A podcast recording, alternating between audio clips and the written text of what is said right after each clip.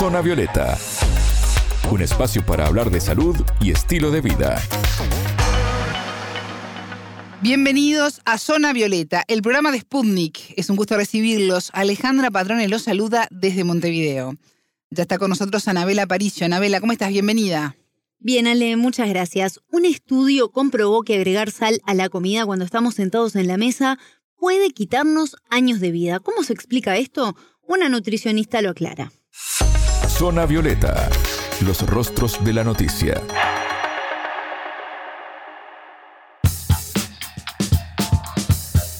En términos generales, se estima que 3 de cada 100 personas de entre 40 y 69 años muere prematuramente en el mundo por diferentes causas. Este nuevo estudio publicado en la revista europea del corazón aporta nuevos datos para entender esta problemática. Anabela, ¿cómo se analizó esto? El estudio comprendió a más de 500.000 personas y comprobó que quienes confesaron adicionar sal a su comida cuando estaban sentados en la mesa tenían un 28% más de riesgo de morir anticipadamente por diferentes patologías. Se entendió como muerte prematura el fallecimiento antes de los 75 años y los consumidores de sal a los 50 años se comprobó que tienen entre 1 y 2 años menos de vida que quienes no consumen o raramente le echan sal a lo que ingieren. Hablamos sobre el tema con la nutricionista peruana Roxana Fernández, vicepresidenta de la Sociedad Latinoamericana de Nutrición, quien primero nos definió qué es la sal. Es importante ponernos en contexto. ¿Qué es lo que significa el sodio en nuestra dieta?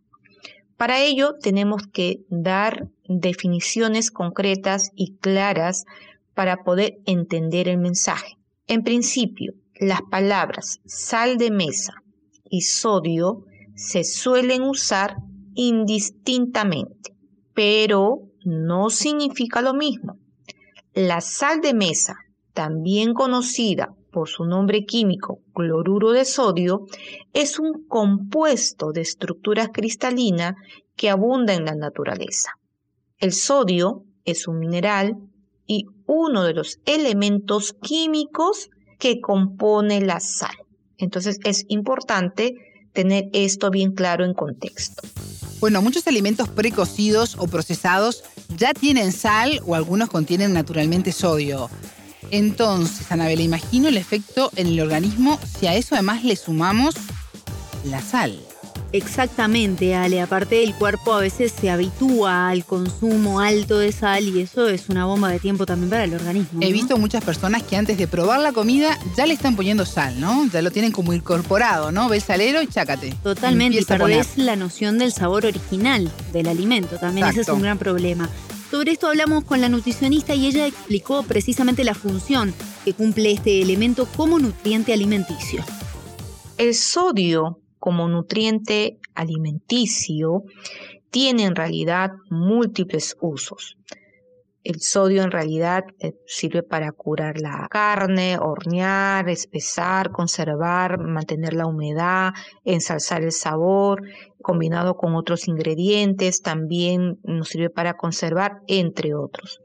Algunos aditivos alimenticios comunes como el glutamato, glutamato monosódico, el bicarbonato de sodio, el nitrito de sodio y el benzoato de sodio también contienen, valga la redundancia, sodio, el cual contribuye en menor medida a la cantidad de sodio indicada en etiqueta que está estructurada en información nutricional.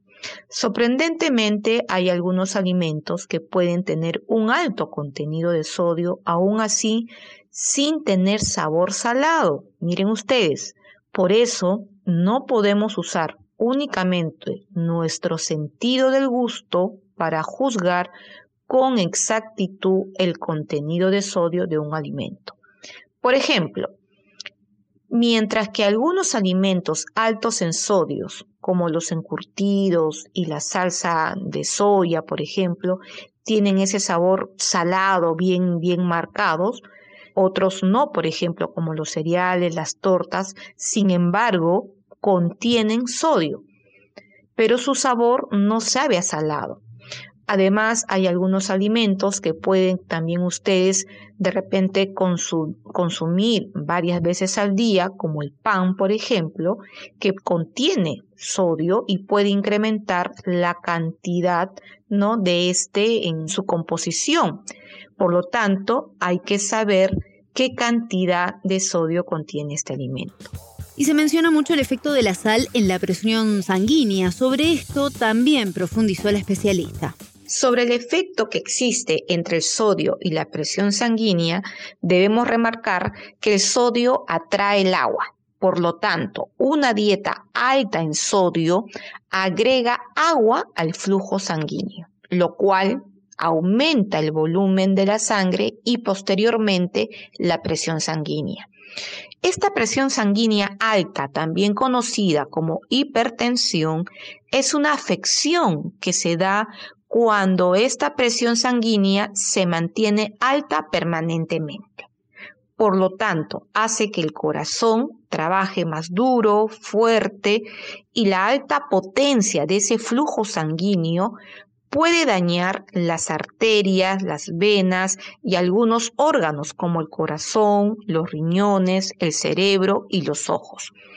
La presión eh, alta, en realidad, sin tener control, es decir, aquella hipertensión sin controlar, puede elevar el riesgo de ataques cardíacos, fallas cardíacas, una embolia, una enfermedad renal y también hasta una ceguera. Además, esta presión elevada o hipertensión suele aumentar y ser más pronunciada a medida que va avanzando la edad. Por lo tanto, cada año que pasa, esta situación, esta patología va ganando terreno en cuanto a importancia. Por eso es la preocupación de todos los profesionales de la salud sobre educar a la población en limitar su ingesta de sodio. ¿Cuánto se recomienda consumir de sal? En el caso de los adultos, limitar el consumo de sodio a menos de 2.300 miligramos al día, o sea, una cucharadita de té, son algunas de las recomendaciones de muchos organismos internacionales. Algo que no cumple toda la población, o a veces nos es difícil de medir el consumo de sal que tenemos a través de alimentos procesados o ultraprocesados. ¿Qué hacemos ante esta realidad? Bueno, escuchemos a la nutricionista que nos da algunos consejos.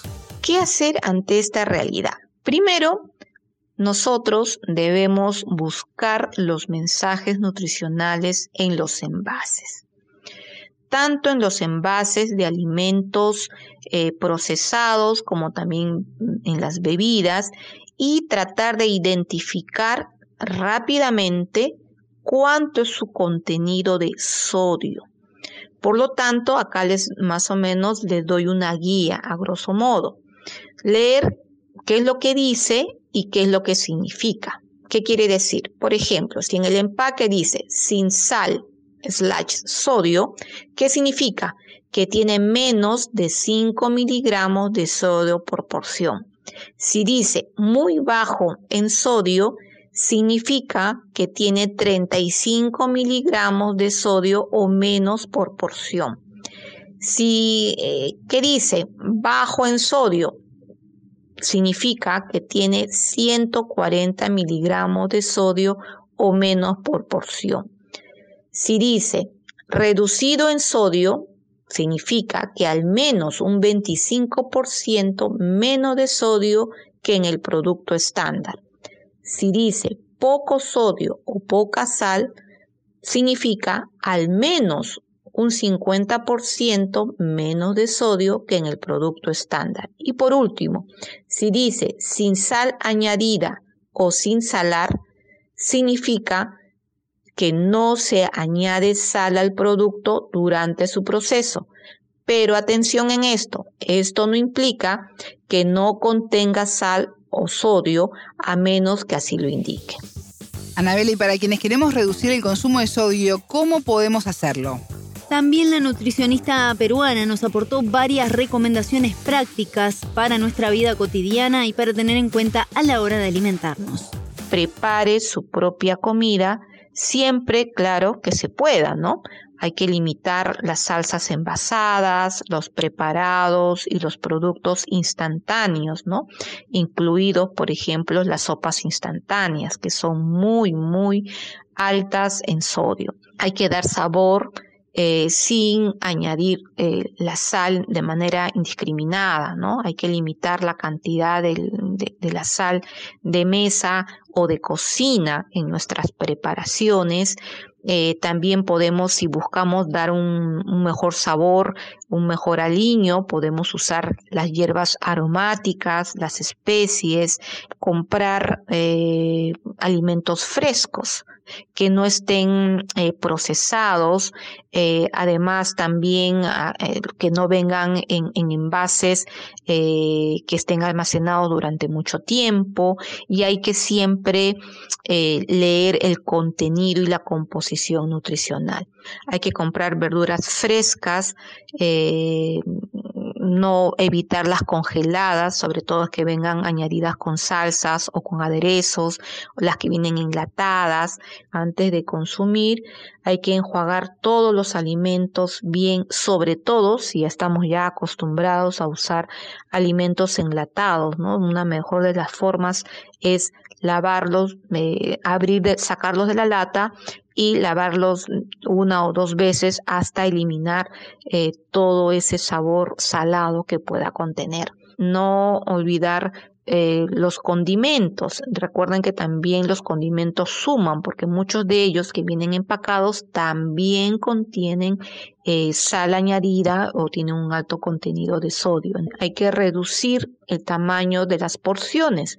Sabemos que, bueno, sobre todo acá en Latinoamérica nos gusta, somos de buen comer y nos gustan las porciones pues mm, eh, large, ¿no? Mm, porciones muy grandes. Entonces hay que cuidar mucho las porciones y las cantidades que estamos consumiendo de alimentos. Y por último, hay que escoger platos ya preparados que tengan un bajo contenido de sal o sodio cuando uno sale a cenar o almorzar a un restaurante específico. ¿no? Hay que pedir que nos preparen la comida con bajo sal, que, o que no le añadan sal, que de repente le proporcionen algún tipo de hierba aromática o algún tipo de, mm, condimento que ustedes saben que tienen un bajo contenido de sodio para alinear nuestros platos.